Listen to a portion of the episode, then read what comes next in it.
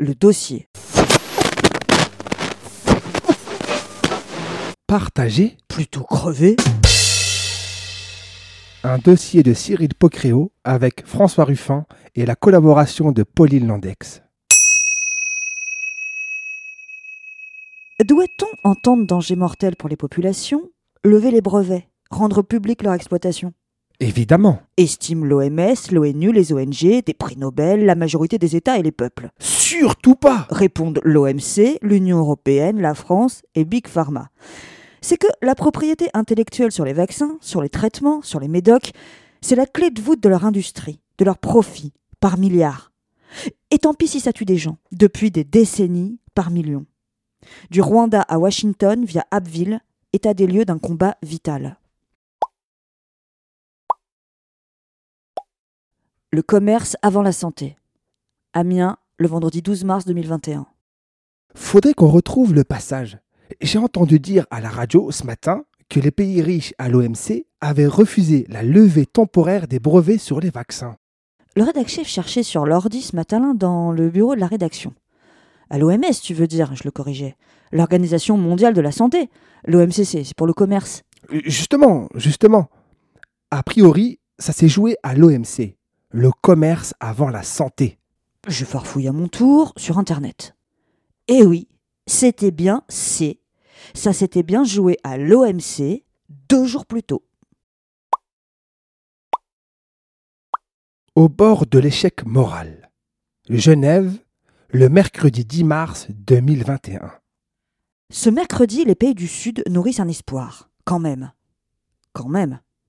Leurs homologues du Nord n'oseront pas.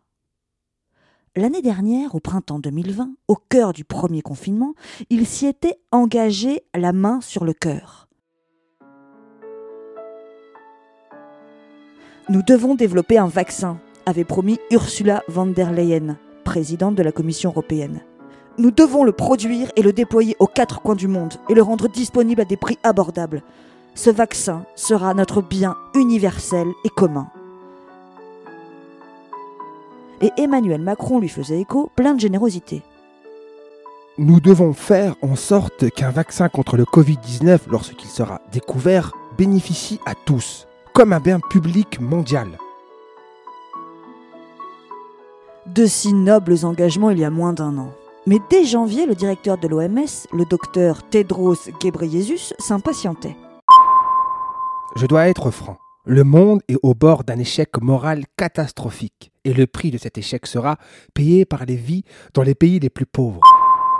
Déjà 39 millions de doses ont été administrées dans les pays les plus riches, mais 25 seulement dans les pauvres.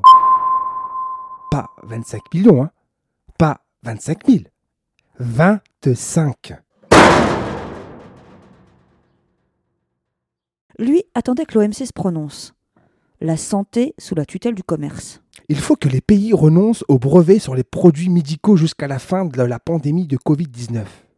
Les flexibilités de l'accord sur les aspects des droits de propriété intellectuelle sont là pour être utilisées dans les situations d'urgence. Si on ne le fait pas maintenant, alors quand? L'heure tourne. C'est qu'en effet, la situation est dramatique. Elle est dramatique pour l'Inde. Les gens sont en train de mourir littéralement dans les rues dans les parkings ou chez eux. Alerte Pangage Anand, directeur des programmes humanitaires d'Oxfam dans le pays. L'Inde est la pharmacie du monde. Et malgré tout, elle est à bout de souffle. Enrage dans la foulée Amitabh Behar, son directeur. C'est inacceptable. L'Inde a besoin de l'aide du monde maintenant mais elle a autant besoin de libérer sa puissance pharmaceutique, produire des vaccins Covid et ne pas être liée par les brevets, les licences et les accords conclus avec les grandes sociétés pharmaceutiques. Elle est dramatique pour l'Afrique, longtemps épargnée, mais frappée de plein fouet par la deuxième vague. La situation est dramatique pour d'autres pays du Sud. Niveau vaccination, ils perdent sans doute là des années. Mais elle est dramatique aussi pour les populations des pays du Nord. Car derrière les éléments de communication, la vaccination ouverte aux dentistes et vétérinaires, les vaccinodromes géants, les doses continuent de manquer, ici, sous nos latitudes. Fin mars, dans notre coin à Abbeville, alors que le président Macron exhortait quatre jours plus tôt à vacciner tous les jours, le week-end et les jours fériés, se mordant les lèvres pour ne pas ajouter bande de feignants, le centre de vaccination d'Abbeville fermait ses portes. Pourquoi? Parce qu'il n'y avait plus rien à injecter. Je cite Vacciner le week-end, euh, c'est possible, oui, mais sous réserve d'avoir des doses, ironisait Agnès Ducastel, médecin. On nous parle de solliciter d'autres professions pour la vaccination, mais c'est un faux problème puisqu'en fait on ne manque pas de bras, on peut même vacciner jusqu'à 900 personnes par jour, on manque simplement de doses. Envoyez-nous des doses Des doses supplémentaires, on pourrait en fabriquer des millions si les États le décidaient. Soupire Pauline Londex, cofondatrice de l'Observatoire pour la transparence des médicaments. Je cite Il y a un an, plein de pays ont donné beaucoup d'argent pour la recherche, pourquoi n'a-t-on pas anticipé le fait que si un ou des vaccins étaient trouvés, la question de leur production massive allait devenir centrale? Fin de citation. Cet égoïsme pourrait se révéler coûteux, sur tous les plans, à moyen terme. Les pays riches qui vaccinent les personnes jeunes en bonne santé et à faible risque de contracter le Covid-19 le font au détriment de la vie des personnels de santé, des personnes âgées et d'autres groupes à risque dans d'autres pays. Prévient le docteur Ghebreyesus. Or, plus le Covid circule dans ces pays, plus il y a des variants qui émergent, et plus il est probable que les vaccins existants ne soient pas efficaces à l'avenir. Ce mercredi 10 mars, l'OMC allait donc statuer. À coup sûr, les brevets sur les vaccins seraient levés, temporairement au moins, et la production à grande échelle lancée sur tous les continents. La demande avait été déposée à l'OMC six mois plus tôt par l'Afrique du Sud et l'Inde. Pas question de révolution, non, juste une dérogation temporaire au droit de propriété intellectuelle. 164 États ont, dans la foulée, rejoint l'appel des pays d'Afrique, d'Amérique du Sud, d'Asie. Des prix Nobel aussi. Même le pape s'était prononcé pour. Seulement, voilà. À l'OMC, la majorité ne suffit pas. Il faut l'unanimité. Les États-Unis et l'Union européenne ont vite balayé la demande. Aucune levée des brevets. Circulez et revenez quand vous aurez de quoi payer. À l'OMS, le docteur Ghebreyesus en pleurait presque. Il est choquant de constater à quel point peu de choses ont été faites pour éviter cet échec. Les pays les plus pauvres se demandent si les pays riches pensent vraiment ce qu'ils disent quand ils parlent de solidarité. L'Union européenne, donc, avait trahi sa promesse.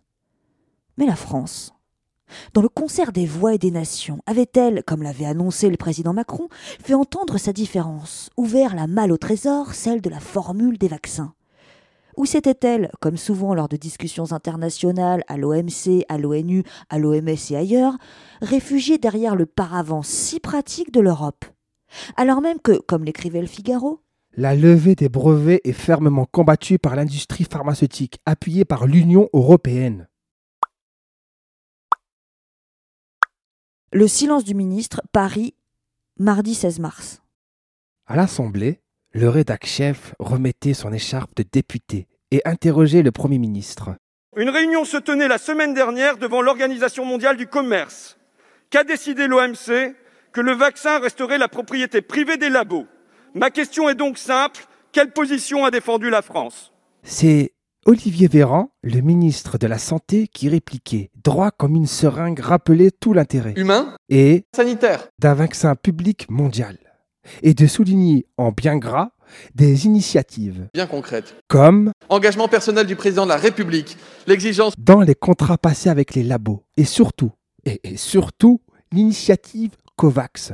27 millions de doses déployées dans 33 pays. C'est l'Union européenne qui est l'un des principaux financeurs. C'était au Premier ministre de répondre ou au ministre de l'économie ou à celui des affaires étrangères. On parlait commerce, la gros sous, géopolitique, pas santé. Et d'ailleurs, Olivier Véran ne répondait pas à la question, il biaisait. Son silence valait aveu. La France s'était prononcée contre la levée des brevets.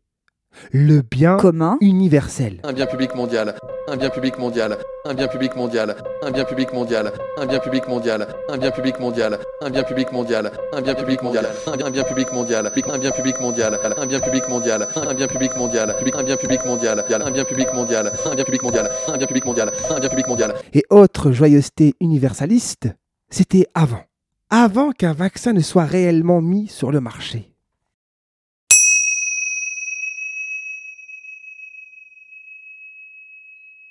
Encadré. COVAX, et c'est tout. Kigali, Rwanda, le 21 mars 2021. Dans le centre biomédical de Kigali, le docteur Hassan Sibomana soupire. Dans cette zone économique, à la lisière de la capitale rwandaise, ils montrent d'un geste quelques immenses frigos flambant neufs. Le pays les a achetés spécialement voici quelques mois pour stocker à moins 70 degrés Celsius les flacons de vaccins. Seulement, voilà, les 5 réfrigérateurs qui peuvent contenir un million de doses sont vides, presque. Nous sommes fin mars et le pays pourtant est l'un des mieux pourvus par COVAX. Il fut le premier en Afrique à recevoir du Pfizer et a eu droit en tout à 340 000 doses, tout écoulé en quelques jours. On était bien préparé de notre côté? Assure le médecin directeur du programme de vaccination dans le pays. Ce n'était pas la première fois qu'on devait utiliser un vaccin avec une telle logistique. En 2019, rappelez-vous, il nous avait fallu stocker le vaccin de Merck contre Ebola. Sauf que là, les doses n'arrivent pas. Enfin, peu ou plus. Les prochaines sont espérées dans une semaine. Deux peut-être, allez savoir. Alors, les soignants attendent. Le stade de la Kigali Arena a été transformé déjà en centre de vaccination. On a décentralisé nos structures de santé, on a organisé 500 formations sanitaires sur le territoire. Calcule Sabine Nsankimana, directeur du Centre biomédical national. On est prêt. Il y a 4 ans, on a vacciné 7 millions de personnes en une semaine, alors... Euh. Alors on attend. C'est sûr qu'on n'a pas encore atteint notre rythme de croisière. Euphémise le docteur Yab Boum, épidémiologiste et représentant de MSF en Afrique de l'Ouest. Ici, à l'autre bout du continent, au Sénégal, les doses arrivent au compte-gouttes. Je ne sais pas si on va appeler ça une opération de communication, mais euh, les autorités font au mieux avec ce qui est disponible. Pourtant, on avait montré avec Ebola qu'on pouvait aller très vite quand tout le monde se mobilisait. Mais il y a du retard. Il est difficile pour moi de voir ce qui se trame derrière, mais visiblement, les pays qui ont le plus de moyens ont intérêt à servir d'abord leur propre population et achètent les doses pour eux. Et c'est grotesque. À l'OMS, le directeur Grebeyesus a lui une idée précise de ce qui se trame derrière tout ça. L'écart entre le nombre de vaccins administrés dans les pays riches et le nombre de vaccins administrés via COVAX se creuse et devient chaque jour plus grotesque. L'idée, à la base, est pourtant belle, et initiée d'ailleurs par l'OMS elle-même. COVAX ou comment aider les pays défavorisés, leur fournir gratuitement les doses pour 20% de leur population, soit 270 millions d'unités, sans toutefois lever les brevets. Sauf que, là encore, quand il s'agit de répartir les doses, les plus riches se réservent la part du lion et montre les dents quand on fait mine de leur en prendre une partie. Fin février, l'OMS dénonçait le tour de passe-passe. Les pays du Nord contactent directement les fabricants pour récupérer plus de vaccins. L'initiative COVAX a été tuée dans l'œuf. Soupire Pauline Londex de l'Observatoire sur la transparence des médicaments. Le but, c'était de mettre à disposition des pays du Sud, principalement l'Afrique, 2 milliards de doses de vaccins d'ici la fin 2021. Mais si on prend le vaccin Pfizer BioNTech, 96% des doses ont déjà été achetées par les pays du Nord il ne reste rien pour COVAX. Ça se passe comme ça depuis des lustres, avec le VIH, les hépatites, la tuberculose. Les pays du Sud sont toujours les derniers servis. De fait, début avril, 0,1% des doses administrées dans le monde l'avaient été dans des pays à faible revenu contre 56% dans des pays à revenus élevés qui rassemblent pourtant 16% seulement de la population. Dans la plupart des pays d'Afrique, il aurait fallu attendre le mois de mars, pas avant, pour commencer à protéger la population. Et encore, avec des moyens du bord, 15 millions de doses livrées sur les 600 millions promises par les industriels. Et là, gros problème. Si pendant de longs mois, le continent sembla épargné, en partie grâce à la jeunesse de sa population, la deuxième vague la frappe désormais de plein fouet. Cas et contamination exponentielle, et la barre des 115 000 morts et 4 millions de cas dépassés fin mars les services de santé sont débordés partout sur le continent. Fin de l'encadré. Leurs principes et leurs faiblesses, Oxford, Angleterre, mai 2020. Désormais, non. Pas question de céder. Pas un brevet, pas un droit de propriété intellectuelle ne sera levé. Et tant pis si des usines, des centres de production qui pourraient produire des vaccins partout dans le monde attendent tournent à vide. Car s'ils ne cèdent pas, c'est sur un principe d'abord et avant tout, parce que, et qu'on le comprenne bien, ici, la propriété intellectuelle, les brevets sont la pierre angulaire, la clé de voûte de leur profit, de leurs milliards et tout leur édifice morbide. Ils ne se tiennent que grâce à eux. Que la propriété intellectuelle tombe, et eux tombent aussi dans le gouffre. Il existe d'ailleurs chez Big Pharma une expression pour ça. Un brevet qui arrive à échéance et les millions, les milliards qui s'envolent. La falaise du brevet. Voilà pourquoi céder ici, maintenant, sur les vaccins, sur la propriété intellectuelle, reste sans doute leur pire cauchemar. Car ils le sentent, ils le devinent, ils le savent finalement. Que les brevets sur les vaccins soient déchirés. Sur ce coup-là, ils créent un précédent. Personne, ni les peuples, ni les ONG, ni les États les plus pauvres ne s'arrêtera là. Après ça, inspirés par cette victoire, les yeux grands ouverts sur l'absurdité de ce système qui ne voudra pas remettre en question leur mortelle logique, après le vaccin bien public mondial, jusqu'où iront ceux qui rêvent d'un droit et d'un accès équitable à la santé pour tous, partout quel vaccin, quel traitement, quels médicaments, quels dispositifs médicaux deviendront des biens communs? Ce serait pour Big Pharma une porte ouverte sur le pire. Et cette porte des États, des peuples, des associations, des ONG, le pape, tous cherchent actuellement à mettre un pied dedans. Le Covid aura eu cette vertu au moins. Remettre en lumière cette bataille qui repart de plus belle, nerf de la guerre, lutte essentielle pour un futur où de nouvelles crises sanitaires s'annoncent déjà. On comprend mieux que, pour eux, le combat actuel s'apparente à une guerre de tranchées. La propriété intellectuelle est un élément fondamental dans notre industrie. Et si vous ne protégez pas la propriété intellectuelle, il n'y a aucune incitation pour quiconque à innover. En ce premier printemps de confinement, Pascal Soriot, le PTG français d'AstraZeneca, est tout sourire. L'université d'Oxford, sous l'amicale pression de Bill Gates, vient de renoncer à mettre son vaccin en licence libre. La propriété intellectuelle est un élément fondamental de notre industrie. De l'industrie, on veut bien le croire. Des profits, c'est certain. Mais pas de la santé. Quentin Ravelli, sociologue chargé de recherche au CNRS et spécialiste de l'industrie pharmaceutique, le rappelle. Il faut retenir les leçons de l'histoire. On considère que les brevets sont une bonne chose parce qu'ils stimulent la recherche. Or, de 1844 à 1969, le système des brevets fut aboli en France sur les médicaments et c'est là qu'on a trouvé le plus de molécules. On l'a dit, les brevets, c'est le cœur de ce business, mais aussi leur talon d'Achille. Que la propriété intellectuelle saute, que d'autres produisent à leur place, et ils perdent tout. Qu'elle soit maintenue, et ils gardent entre leurs mains et leurs profits et nos vies. Alors il leur faut, sans cesse, blinder leur position sur la scène du commerce international. Au début des années 1990, alors que les premiers traitements contre le VIH commencent à sortir des labos, et que les États, en particulier les plus pauvres où l'épidémie fait des ravages, imaginent enfin pouvoir soigner leur population. Il est urgent de raccourcir la laisse, de bien rappeler qu'il y a pouvoir de vie et de mort. Alors on va resserrer les taux. Tout se joue à l'OMC, encore et déjà l'OMC en 1994. L'ATPIC, l'accord sur les aspects des droits de propriété intellectuelle qui touchent au commerce, renforce le monopole des firmes, fixé à 20 ans au minimum, leur garantie de pouvoir décider du prix des médicaments, et verrouille plus encore les brevets. Un texte sur lequel les entreprises pharmaceutiques, Pfizer en tête, ont pesé de tout leur poids. Le plus fort, l'accord devra être appliqué par tout le monde, sans alternative, tous les États, après une phase de transition. D'abord les pays industrialisés, puis les pays en voie de développement, et enfin les plus pauvres. Même ceux qui n'avaient jusque-là jamais reconnu le système des brevets. Les pays, le monde, sont pieds et poings liés. Voilà comment, près de 30 ans plus tard, un groupe de multinationales a encore la main sur la santé mondiale. Pouvoir de vie ou de mort. Rien de moins. Ça dure comme ça, donc, depuis des lustres. Ça dure comme ça avec le diabète. Fin 2018, un couple de parents déposait les cendres de leur fils diabétique à l'entrée d'un centre de recherche de Sanofi à Boston, Massachusetts.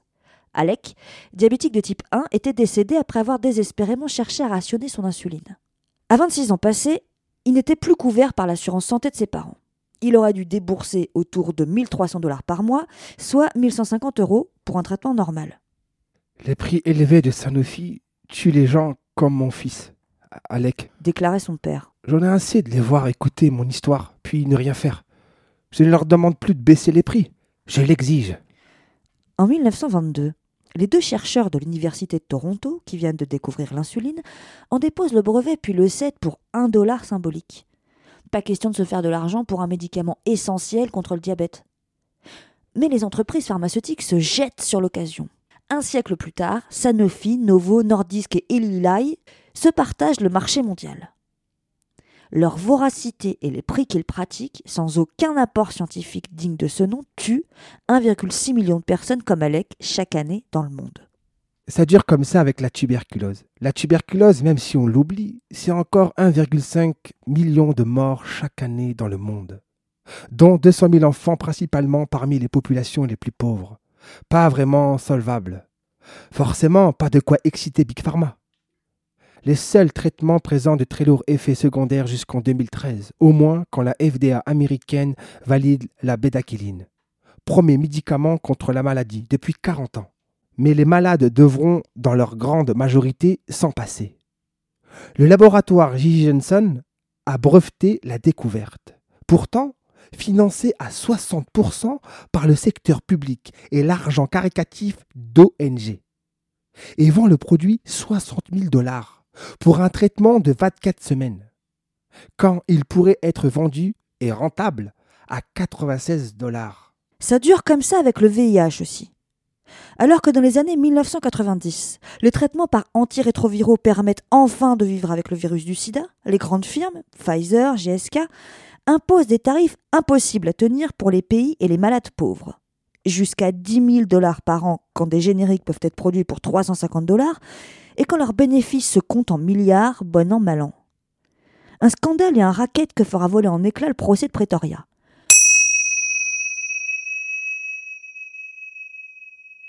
encadré. La victoire de Pretoria. C'était à la fin des années 90. L'Afrique du Sud paie un lourd tribut au sida. Le pays de Nelson Mandela inscrit alors dans sa loi la possibilité d'importer des médicaments à moindre coût, de produire des génériques en contournant le droit des brevets. Mais 39 groupes pharmaceutiques portent plainte, sûrs de leurs bons droits. Ils reçoivent d'ailleurs le soutien du gouvernement américain et de la Commission européenne. La propriété intellectuelle, ici, d'abord, et tant pis pour les malades. Fin de l'encadré. Leur cupidité tue, donc. Depuis 1990, quelques années après qu'il eut été identifié, le VIH a tué 32 millions de personnes dans le monde, selon un rapport de l'OMS, dont plus de 23 millions en Afrique subsaharienne. Mais mesurons l'horreur. Depuis 2000, depuis que les traitements sont connus, utilisés, qu'ils permettent de contrôler le virus chez une personne séropositive, le nombre de morts a légèrement diminué en Amérique du Nord.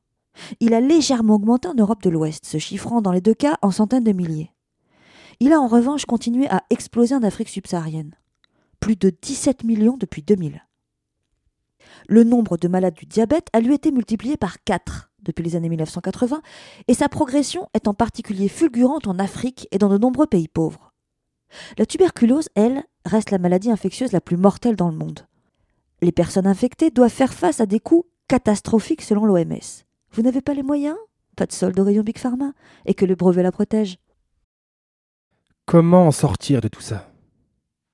Quelle faille subsiste dans l'ATPIC signé à l'OMC en 1994 Les clauses de flexibilité permettent de faire appel à des médicaments génériques importés de l'étranger pour assurer à sa population un accès à la santé, ou de procéder aux licences d'office et licences obligatoires pour produire un médicament encore sous brevet. Un décret, un simple décret du gouvernement, et c'est parti. La production peut être lancée. D'autant que la réquisition des moyens de production a été rendue possible par la loi d'urgence du 23 mars 2020. Alors nos gouvernants et les labos vont-ils s'y résoudre? Non Au contraire le 28 avril, le Parlement européen se prononçait massivement contre la levée des brevets sur les vaccins contre le Covid-19. Côté français, les députés LREM, LRRN, mais aussi PS, votez contre eux aussi. Les bonnes excuses. Sofia, Bulgarie, le 11 avril 2021. Pour ne pas lever les brevets, nos dirigeants sortent la carte COVAX. La belle excuse. COVAX ne fonctionne pas. Les pays riches gardent tout pour eux. Alors on sort de belles promesses de la part des entreprises pharmaceutiques cette fois. Nous vendrons les doses de nos vaccins à prix coûtant. Ont d'abord assuré AstraZeneca et l'américain Johnson Johnson. Le PDG de Pfizer rassurait. Le profit pour son groupe serait marginal, et même mieux. Ne pas faire de bénéfices, ce serait un principe radical et fanatique. Mais qui a vraiment espéré? Qui les a vraiment crus Aussitôt les vaccins sur le marché, c'est un autre principe bien plus radical et fanatique qui a triomphé. Faire payer et le plus cher possible. Au départ, le vaccin Pfizer coûtait 12 euros la dose. Puis le prix a augmenté à 15,50 euros. Aujourd'hui, les contrats sont signés pour 900 millions de vaccins à hauteur de 19,50 euros la dose. Enrage Boyko Borisov. En ce début de printemps, le Premier ministre bulgare goûte aux vertus de la concurrence libre et non faussée. L'Afrique du Sud, pressée par les dégâts de son variant, a, elle, dû négocier directement avec AstraZeneca et payer pour ses doses deux fois et demi le prix de l'Union européenne. Moderna vend, lui, la même dose, 12,50 euros aux USA et 15 en Europe. Une chose reste certaine. Pour Big Pharma, c'est tout bénef. Le montant total de la facture de l'Union européenne auprès de Pfizer dépasse les 17 milliards d'euros. Un analyste américain estime que la marge commerciale du groupe sur ce coup-là se situera entre 60 et 80% Pas mal pour un profit marginal. Voilà qui devrait permettre à Pfizer de faire mieux que ses 9,6 milliards de bénéfices de 2020, alors que le cours de la bourse de son partenaire BioNTech s'est lui envolé de 245% Le plus drôle ou le pire dans tout ça? Qui a investi? Massivement investi. Pas les labos, mais nos impôts. Les citoyens paient ainsi leur dose deux fois, car c'est l'argent public largement qui a financé la recherche en amont. 12 milliards de dollars versés à l'industrie pharmaceutique rien que pour les six vaccins candidats à l'homologation de l'Union européenne.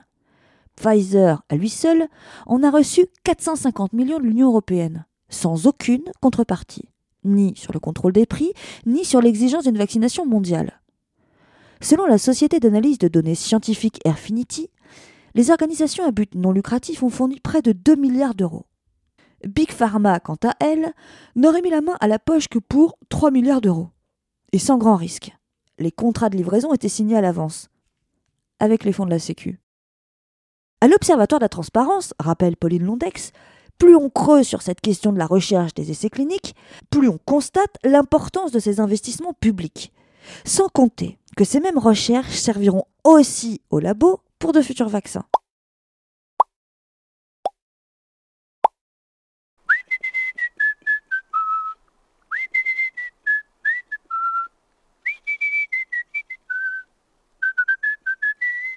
Fakir s'efforce d'écourter agréablement votre attente.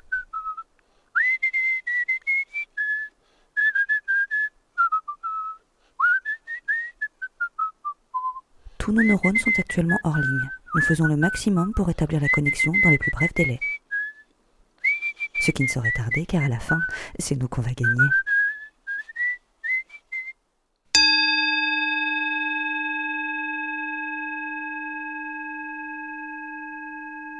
La bataille qui s'engage, Tel Aviv, Israël, printemps 2020. Israël a dégainé l'arme fatale dès le printemps 2020 licence obligatoire sur un traitement contre le Covid.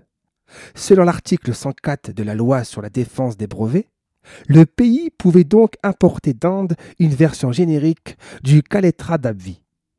Avec cette crainte chez Big Pharma que l'exemple fasse tache d'huile, qu'on se réveille un beau jour en les expropriant, en leur brodissant demain ou après-demain le principe de licence d'office quand le besoin s'en fait sentir.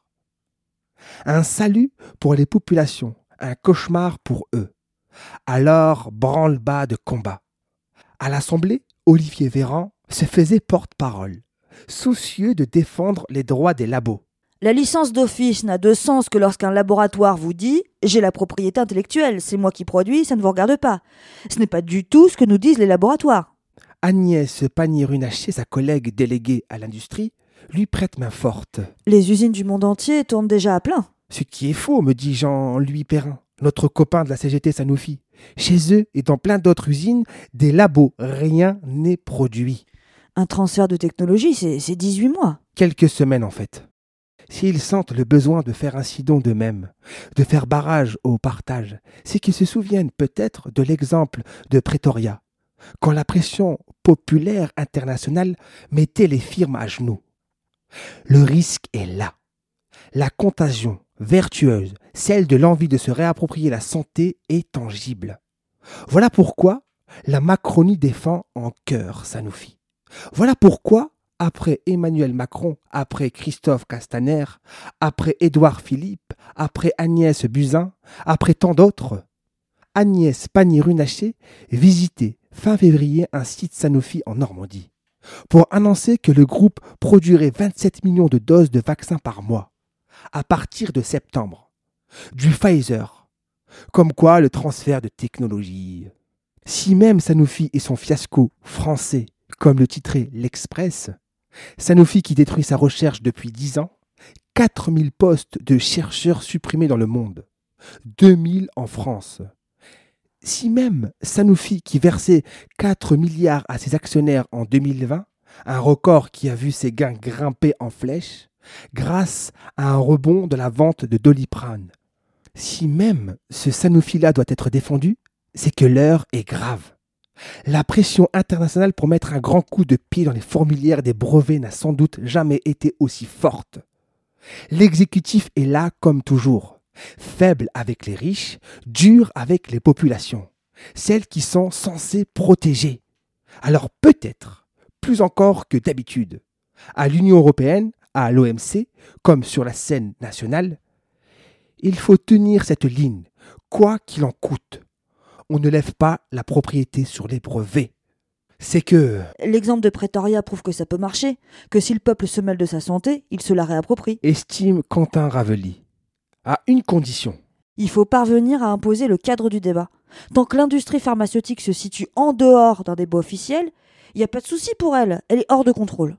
Dans l'Hexagone, hors du gouvernement, des voix s'élèvent des associations, des ONG, des médecins, l'urgentiste Christophe Prudhomme par exemple. Il est urgent d'obtenir immédiatement la levée des brevets et dans un deuxième temps la création d'un pôle public des industries de santé permettant d'avoir la maîtrise de la production de biens essentiels au quotidien et encore plus en période de crise.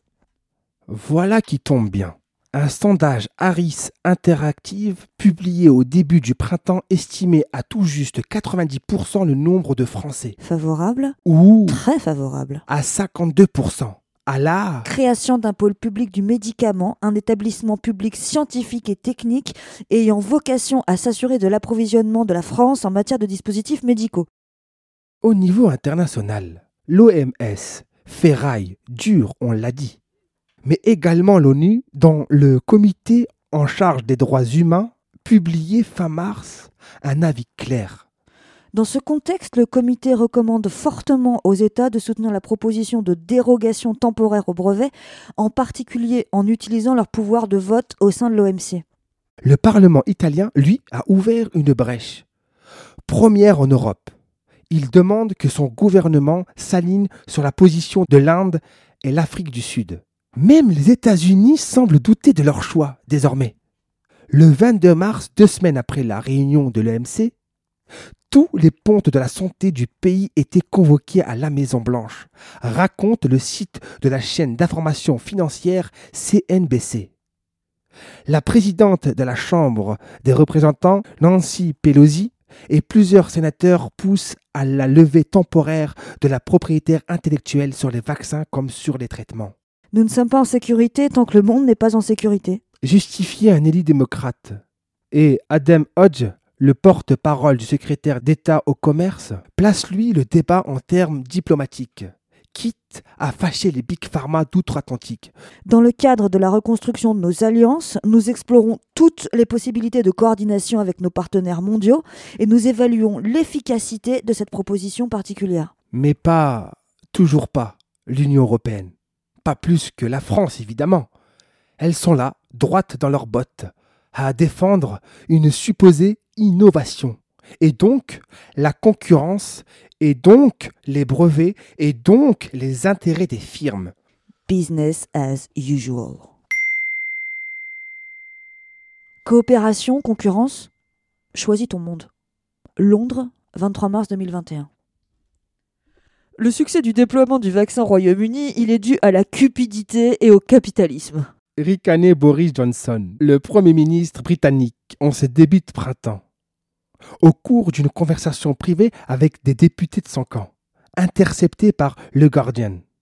C'est L'altruisme et non l'avidité qui nous permettra de surmonter cette crise. soupiré en réponse la députée travailliste Angela Eagle. Est-ce qu'il aurait fallu C'est ne pas mettre tous les laboratoires en concurrence, mais créer une concertation entre eux pour savoir qui développait quoi, plutôt qu'ils ne développent des vaccins similaires avec pour objectif d'être les premiers à mettre le leur sur le marché. Regrettait Pauline Landex. Mais pour cela, il faut sortir d'une vision purement compétitrice et commerciale des choses. La cupidité, le capitalisme, la concurrence empêchent aujourd'hui que soient soignés les tuberculeux, les diabétiques, les porteurs du VIH et désormais les malades du Covid. La compétition tue, tue très concrètement, chaque année, chaque jour, des milliers de personnes. Quand l'entraide pourrait les sauver, nous sauver. Voilà le grand choix devant nous. Comment sauver l'espèce humaine? Par la concurrence ou l'entraide? Un peu de philosophie politique ici. Ça me rappelle les propos de Pablo Servigne, l'auteur docteur en biologie. Dans les périodes de crise, nous expliquait-il, le monde, la nature et les hommes s'en sont toujours sortis par la coopération, plutôt que par la concurrence.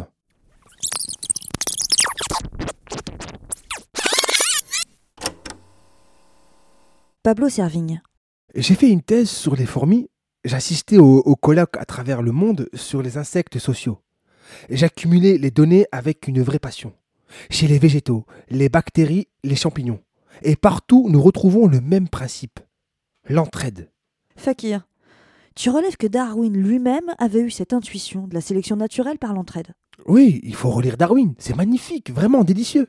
Il voyait par exemple le sacrifice des abeilles ouvrières.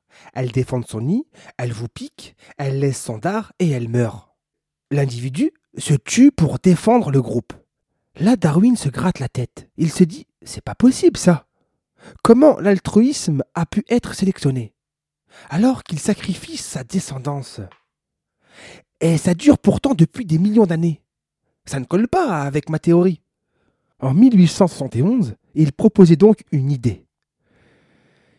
Il ne fait aucun doute que les tribus qui possèdent de nombreux membres, qui sont toujours prêts à aider les autres et à sacrifier pour le bien commun, sortiraient victorieuses des autres tribus. Et cela serait de la sélection naturelle. Donc, c'est la sélection naturelle au niveau du groupe, et pas de l'individu. C'est la cohésion du groupe, la coopération qui permet de survivre mieux que les autres. Alors allons-y. Qu'est-ce qui, dans la nature, relève de l'entraide? Tout. Euh, presque tout. On pourrait prendre mille exemples. Chez les abeilles, bien sûr, les étourneaux, mais aussi le mutualisme entre les anémones de mer et les escargots, entre les récifs coréliens et les poissons clowns, etc. Mais à multiplier les histoires comme ça, à peindre le tableau par petites touches, on ne saisit pas l'ampleur de la chose. On peut encore croire que c'est anecdotique. Mais tiens, respire. Eh bien, la respiration, elle est issue d'une fusion bactérienne, ancestrale. C'est une association. Et que font nos cellules? Elles collaborent pour former un organisme avec une division du travail. Notre corps ne peut pas vivre sans microbiote. À tous les échelons, il y a entraide, coopération. Prends la forêt. Quel est le récit qui domine, qui accourt depuis des décennies? On nous raconte que chaque arbre joue des coudes. C'est la compétition généralisée, c'est l'arène des gladiateurs feuillus pour accéder à la lumière, aux minéraux. En fait, non, il y a plein d'entraide.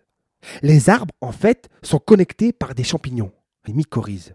Donc déjà, il y a une entraide entre les arbres et champignons. Les champignons apportent à l'arbre de l'eau, les nutriments, et lui fournit des sucres aux champignons, de l'énergie. Dans un bois, tu as de vieux arbres, qui ont leur vie derrière eux, qui ont accès au soleil, et tu as les jeunes pousses qui galèrent. Eh bien, les grands arbres transmettent des sucres aux jeunes arbres. Ce sont les allocations familiales. C'est la sécurité sociale. Des millions d'années avant nous, l'entraide est un facteur d'innovation dans le vivant, dans son évolution depuis 3,8 milliards d'années. Les plus coopératifs survivent. Ce n'est pas un petit fait divers, c'est le phénomène massif. Tu décris un paradoxe, que c'est notre fragilité individuelle, notamment à la naissance, qui a produit des sociétés puissantes. C'est vraiment ça. On est hyper vulnérable, un animal ridicule. Sauf qu'on a la communauté. On est programmé pour ça. On est entouré de ça. Dès qu'il y a danger, d'ailleurs, on le voit, les liens se resserrent. Lors d'ouragans, de tsunamis, d'attaques terroristes, etc. À chaque fois, plus on va vers l'épicentre de la catastrophe, plus on observe des comportements d'altruisme, d'auto-organisation, L'entraide, c'est un possible qui existe en nous, en chacun de nous, dans notre patrimoine génétique, dans la société, et qui peut ou non s'activer. Nous pourrions dessiner, concevoir des institutions, des normes sociales qui favorisent l'émergence de comportements altruistes, prosociaux. C'est ça sur le papier. L'art de la politique permet ça plutôt que prôner une compétition déjà présente partout. Quand j'entends les gens dire avec l'effondrement, on va tous s'entretuer, c'est la nature humaine, je réponds non. La nature humaine n'est ni bonne, ni mauvaise, ni altruiste, ni égoïste. Nous avons les deux. Les deux sont en magasin. C'est la culture néolibérale moderne qui va faire qu'on peut s'entretuer. Mais on peut sortir de ça. On a des gros leviers en nous. Et ça peut aller très vite, potentiellement. Qu'allons-nous choisir? L'OMC ou l'OMS Le commerce ou la santé? Les profits ou la vie? La concurrence ou l'entraide? L'Union européenne et l'Élysée ont tranché pour aujourd'hui et pour la suite. Nous ne lèverons pas les brevets pour les vaccins. Un article lu par Mohamed Sediki, Marc Testé Maimouna Bokoum et Aurore Juvenel.